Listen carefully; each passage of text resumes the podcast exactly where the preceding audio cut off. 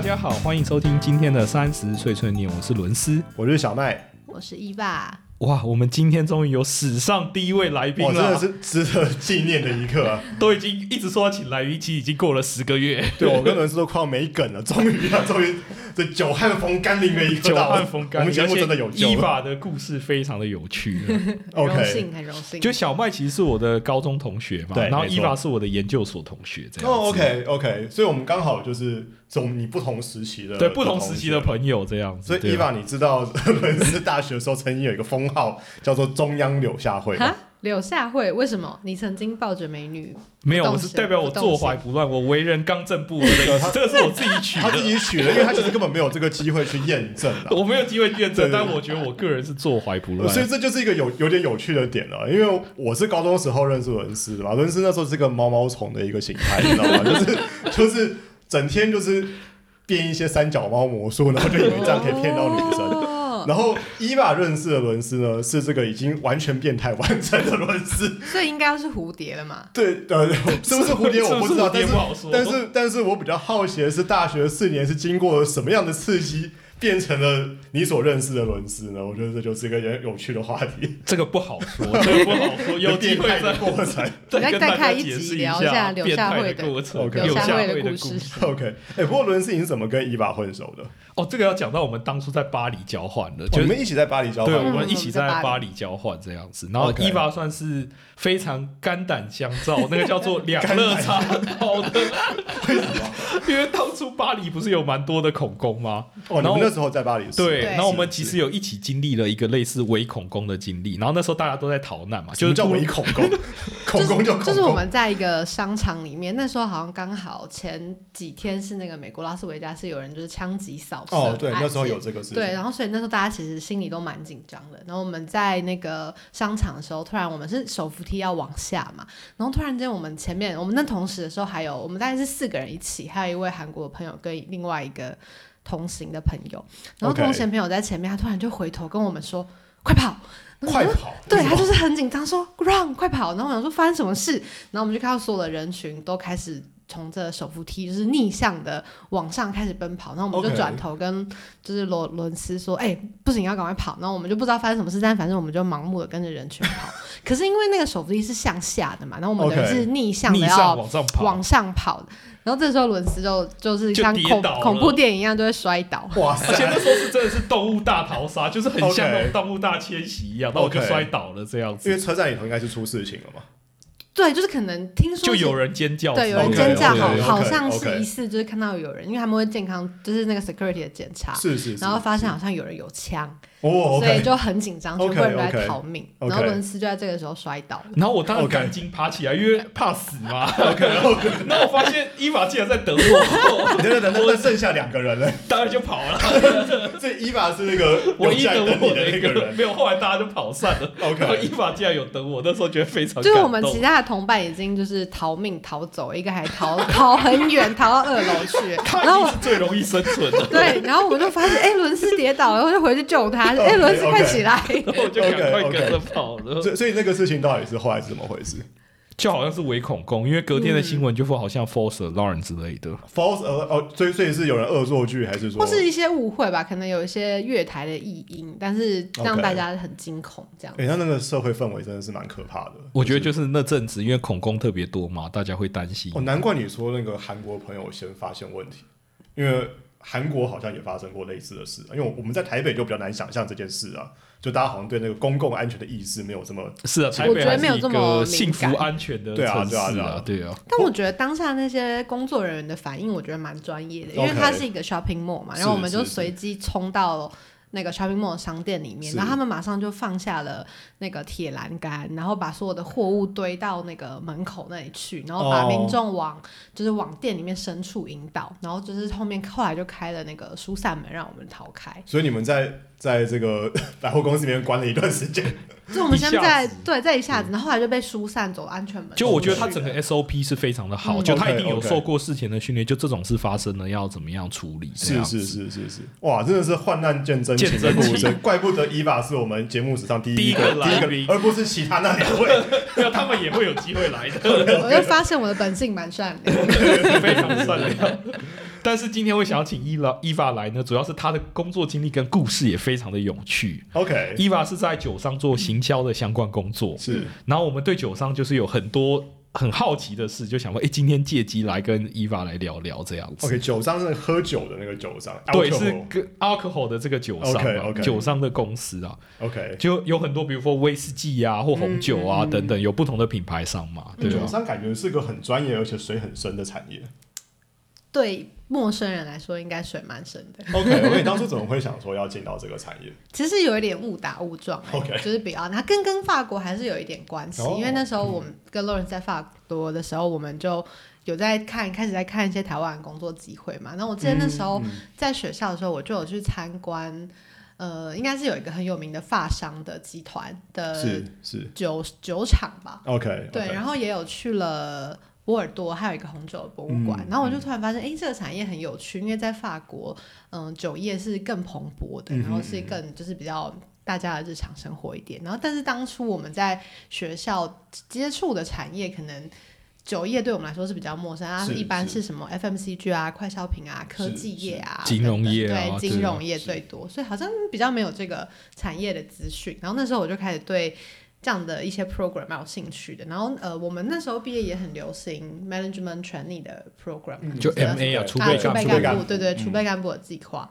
然后呃，所以我那时候毕业之后，就有一一一家法国的酒商，它是也是世界蛮大的集团，嗯哼嗯然后他们有这样的 program，然后是 他们的 hunter 找到我，就说：“哎、我们有这个 program，那我看你的履历 profile 跟法国有点关系。”然后我那时候有学一点法文嘛，是然后就说：“哎、问你有没有兴趣？”所以那时候我就有来参加他那个 program，然后一进去那时候就是大学生啊，然后他们他们那个招所会办的非常高大上，我觉得哇，这个产业感觉很 fancy 很有趣，然后就是有点误打误撞，然后就就投了这 program，然后就上了。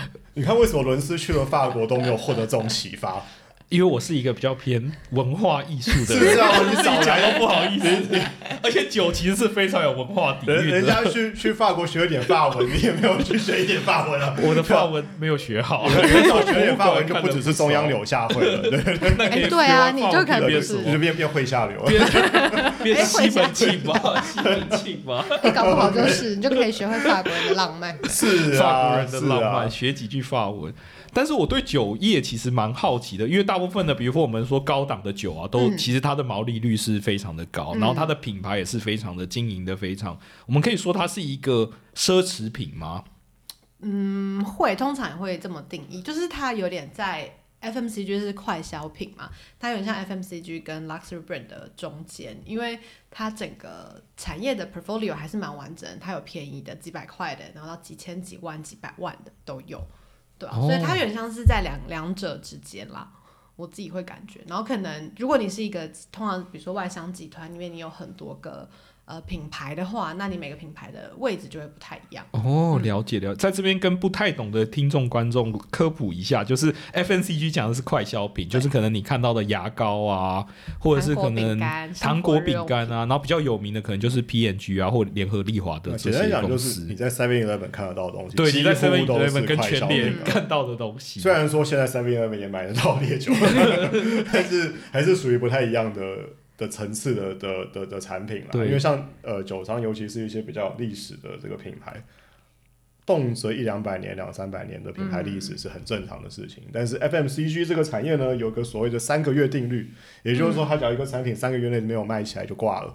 所以基本上这个思维逻辑是差非常非常多的两个产业啦。对，但是刚 Eva 谈到的这三个产业，FMCG 啊、快消品，然后还有那个酒商嘛，还有奢侈品，这三个产业都非常注重 marketing，就注重行销。嗯因为你要做品牌嘛，其实他们卖的都是品牌。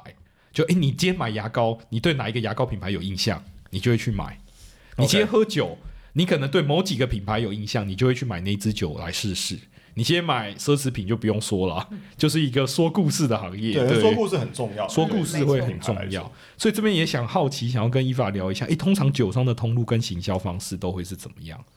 嗯，酒商的通行销方式其实大部分跟快消品还是蛮类似的。OK，那基本上，呃，因为我在的产业酒商里面，其实它还有在细分，就是分烈酒，烈酒就是所谓酒精浓度四十帕以上的才可以称作烈酒，然后跟呃就是 ready to drink 或者是红白酒，就是红白酒大家可能比较熟，可能十几趴，ready to drink 可能就是你去便利商店里面，以前我们小时候喝那个叫什么冰火，冰对 冰火，冰火那一类的，或者是啤酒，对，就是这是又呃每个模式又不太一样。那我就讲，嗯、就是烈酒的部分，基本上会分白天的通路跟晚上的通路，这样子是一般呃大家比较好理解的。但其实我们有专业名词啊，白天的通路我们叫做非即饮，就你不是马上喝的意思，非即时饮用，叫哇，这个好专业的名词，非即即时饮饮，非用即时对饮用。买回家喝的意思？就是说，我们叫 off trade，就是呃，就是你是一整个 bottle bottle 一整瓶一整瓶在买的，嗯这叫嗯 off 嗯 trade、嗯嗯然后晚上的通路我们叫 on trade，就是即饮，你马上喝的。比如说，比如说你去酒吧，你是马上喝酒嗯嘛？你不会买一杯调酒回家喝吗？对吧？你不会外带一杯调酒回家喝，或者比如说你去夜店玩，然后你就是开瓶，或者是甚至台湾其实还有一个很有趣的大通路，就叫做酒店，就是那种老一辈。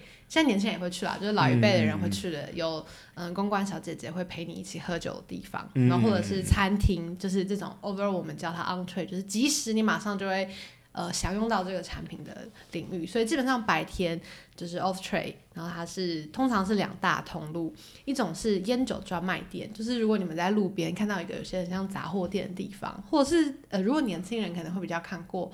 买酒网啊，嗯酒条通啊，这种就是整瓶整瓶卖的。那这种比较大，大家有印象的是连锁，当然还有很多个体户，嗯嗯，一些小家的。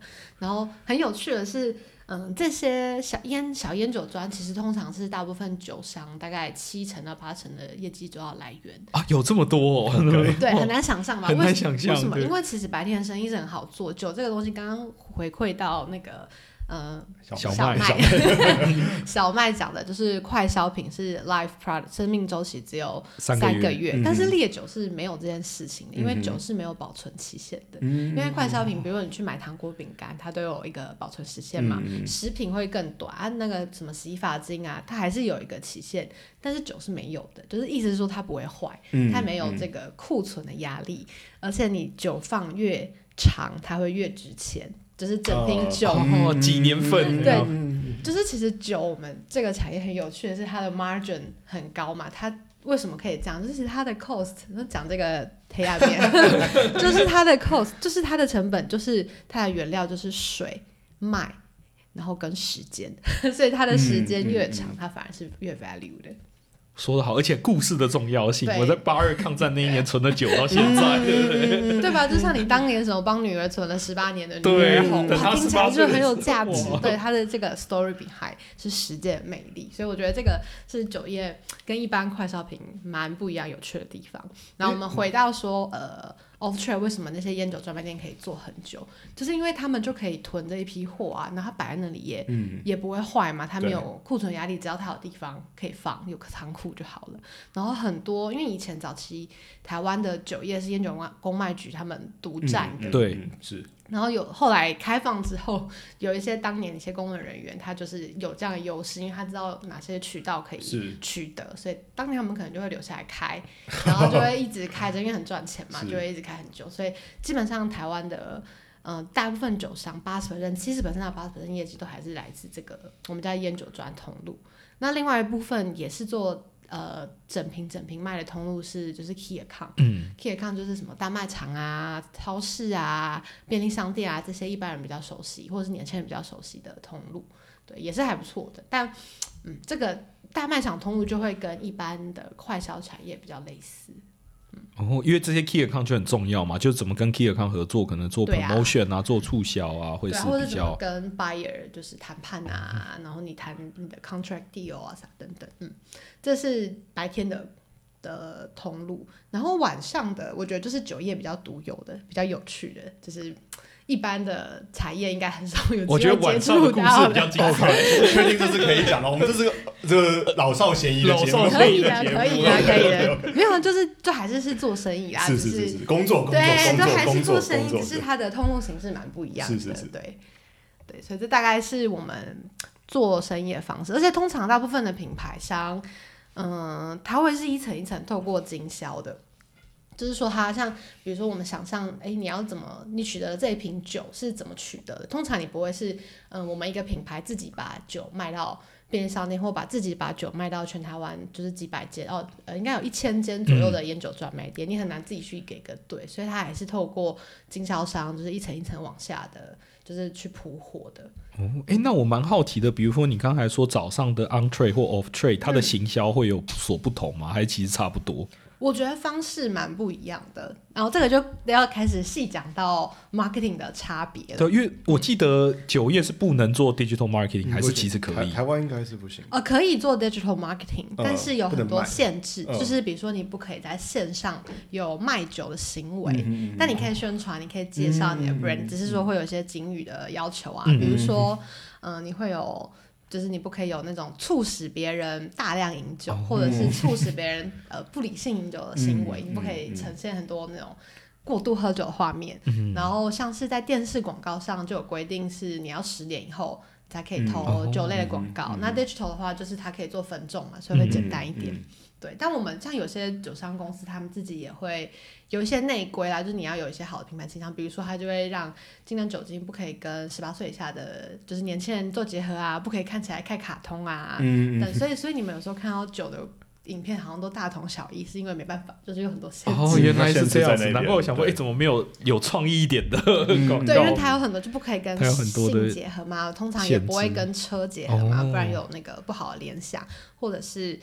他大部分能说的就是我在告诉你我一个意境，我的故事是什么，然后你能不能认同？对，大部分的广告上是这样。哦，哎，那我好奇就是刚才的那个行销方式在不同的通路会有什么样的差别？对你刚才说蛮蛮不一样的。对，呃，像因为白天的通路啊，呃。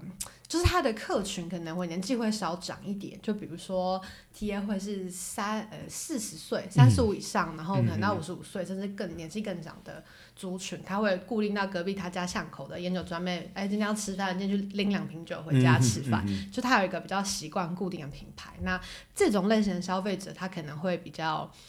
Promotion driven 一点，因为他就很习惯喝固定的牌子，那你要怎么样换他就会比较困难。他通常是 loyal drink，或者他已经想好我今晚就是要来买什么品牌，我就走进去跟老板说我买两瓶。啊，那如果今天有促销，那就我就买三瓶，就类似这样，就是他的方向 TA 会 senior 一点。那如果像在这样的通路要做活动的话，我们其实遇到蛮多数位障碍的，哦，数位障碍，对，不会用这些，对，对，像我们有时候像现在新的 marketing 趋势，应该都是比如说要数位化啊，然后什么电子礼券啊，但是其实这样的赠品对于。呃，或是这样的 promotion 对于我们的 TA 来说没有那么吸引人，他们喜欢立刻马上拿到回家，觉得非常短板、非常实用的东西，比如说什么 polo 衫啊、衣服、外套、雨伞啊，对，就其实酒商很多赠品我都觉得很有创意，很好玩。对啊，如果大家去大卖场看一下酒商的赠品，我有时候会觉得很特别，为什么要送 polo 衫？这个是真的不太懂。很受欢迎哎，代表你不是他的，代表我不是他的，你可能年纪还不够大，我年纪还不够，我的人生历练还不够。我在想，你如果今天买一个酒，还可以顺便送你几件衣服、新衣服，好像蛮不错的。好像好像好像还好，还好，好像还好。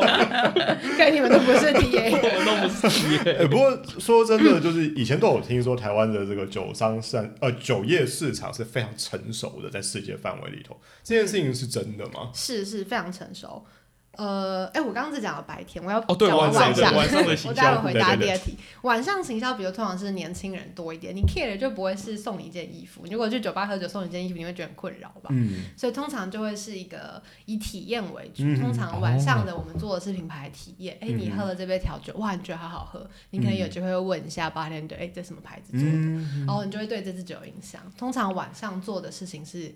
年轻，因为年轻人通常在晚上，有人去餐厅、夜店，那酒店又是另外一个特殊的，朋友有，待会有机会再聊。对，所以大部分的区别是这个样子。哦，所以晚上的代表你的 key person 应该会是这些 bartender。没错，没错，就是 key man 就不一样了。哦，这个倒是蛮有趣的。嗯，那酒店的 key person 会是谁啊？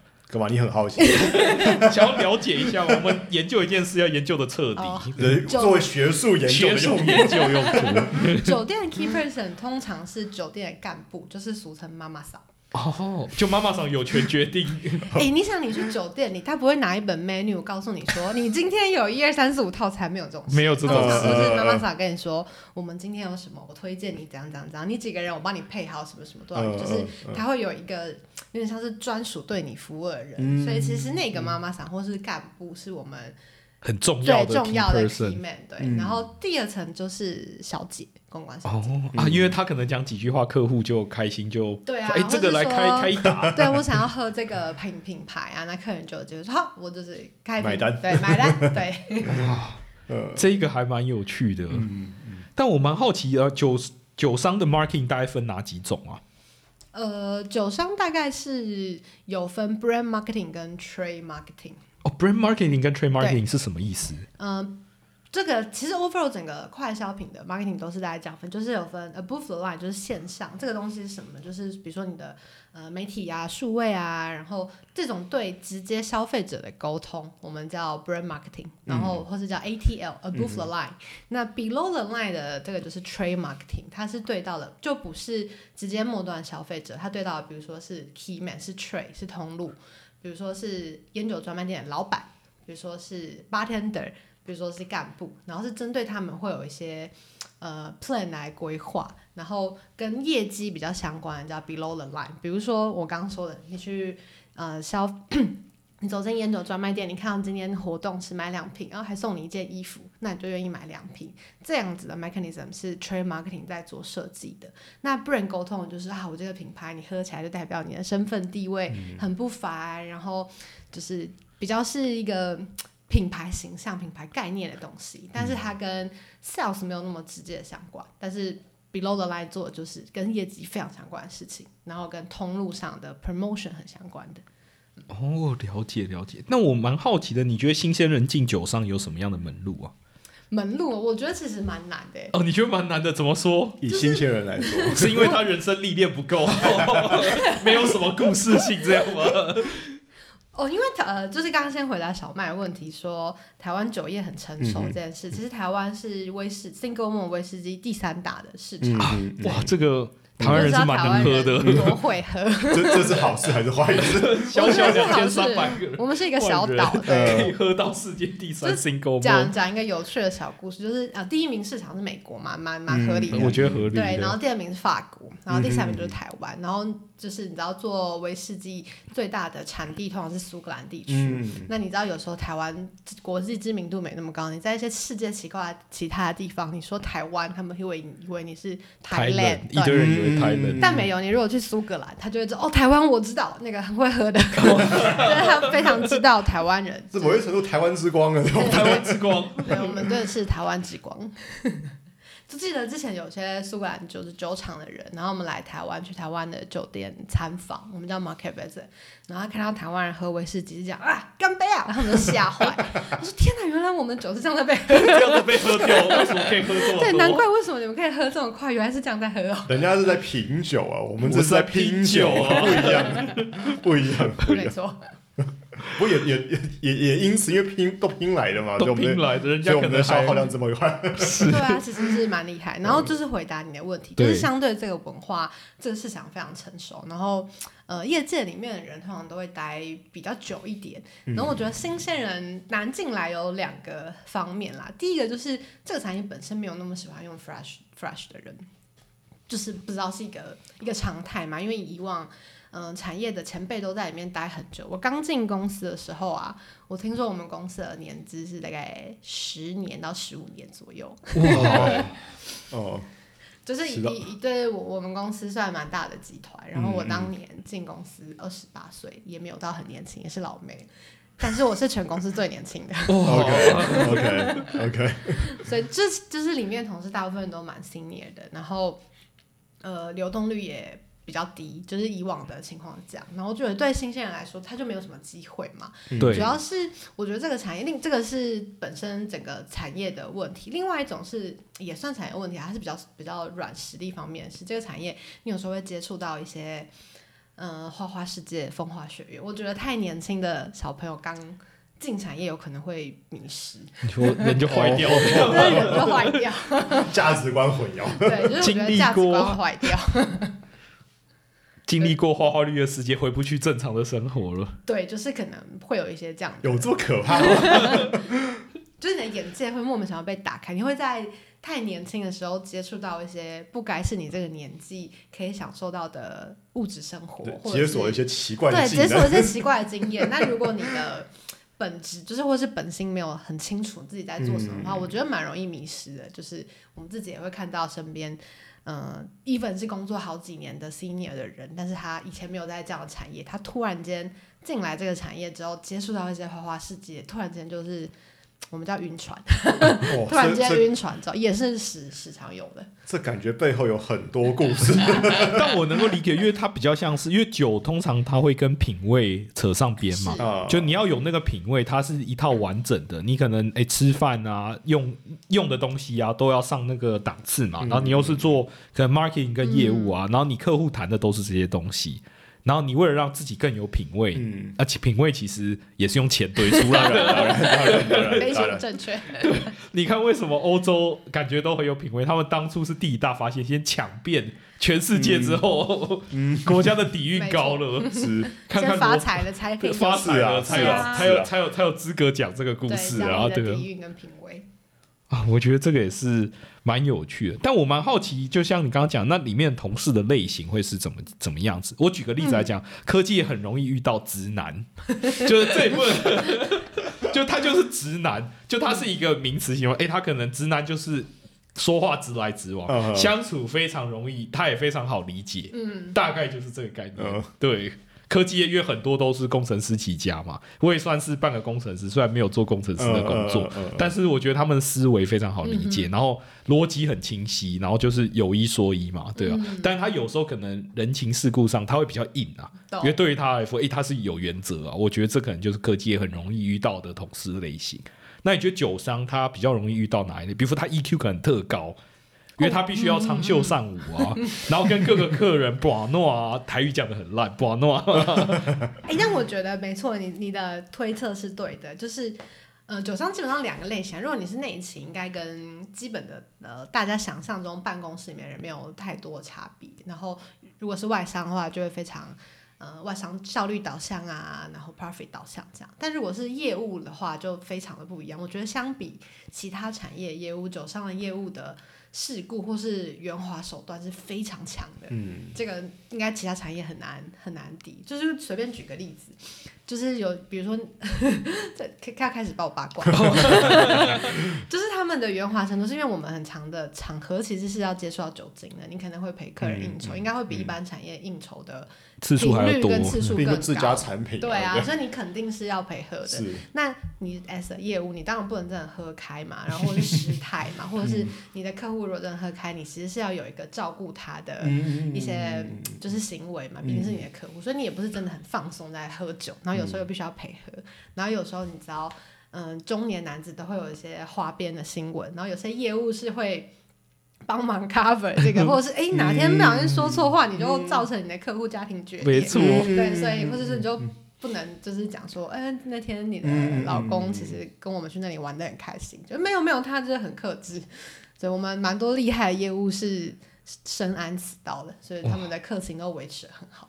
那个很复杂的，Key person management，就就是在这个特殊场合发生的事情，就会 stay in 这个特殊场合，没错，然后就会直接烂在他的肚子。英语有句谚语，What happened in Las Vegas, stay in Las Vegas。这个这个只要换成酒店而已。没错，What hap- What happened last night staying last？对对对对，没有发生过，对没有发生没有发生过，不知道不知道，这还蛮有趣。那你自己觉得酒酒商的职涯之路跟注意什么事情啊？就不要沉沦嘛，不要被这个花花世界所吸引。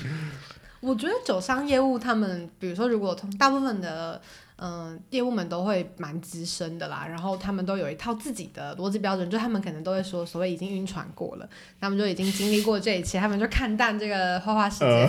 然后有些他们其实家庭也维持的很好，然后他们就有一些自己默默的原则，比如说什么叫做有一些家庭？有一些维持的不好，就是 some of them，我觉得有些他他可能就会选择说，他可能也很喜欢这样的的生活方式，他就会选择单身，他不要对其他不要对不起其他人，他他就很 enjoy 这样的生活模式。那有些他就是还是可以有家庭，但他有一些自己的原则，他还是会陪客户，因为工作需要，但有一些底线，比如说他就是坚持不会过夜这样，或者他就是就是每个人会有自己的一些原则原，则在，有一些底线在。那我觉得你知道自己想要什么的话，就会比较长久。就是你在这个世界里，比如说我就是只是来赚钱，我就是来打工的。诶，那其实你的定位定的很清楚，你就会比较不会迷失。嗯，就是做戏，做戏对对，逢场逢场对对对作戏或什么的。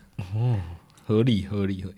但我蛮好奇，比如说酒商，他之间是很容易跳来跳去嘛？比如说我是嗯 A 酒商的业务，我可能工作十年，我被挖去 B 酒商，还是他通常可能会往快消品或者是奢侈品跳？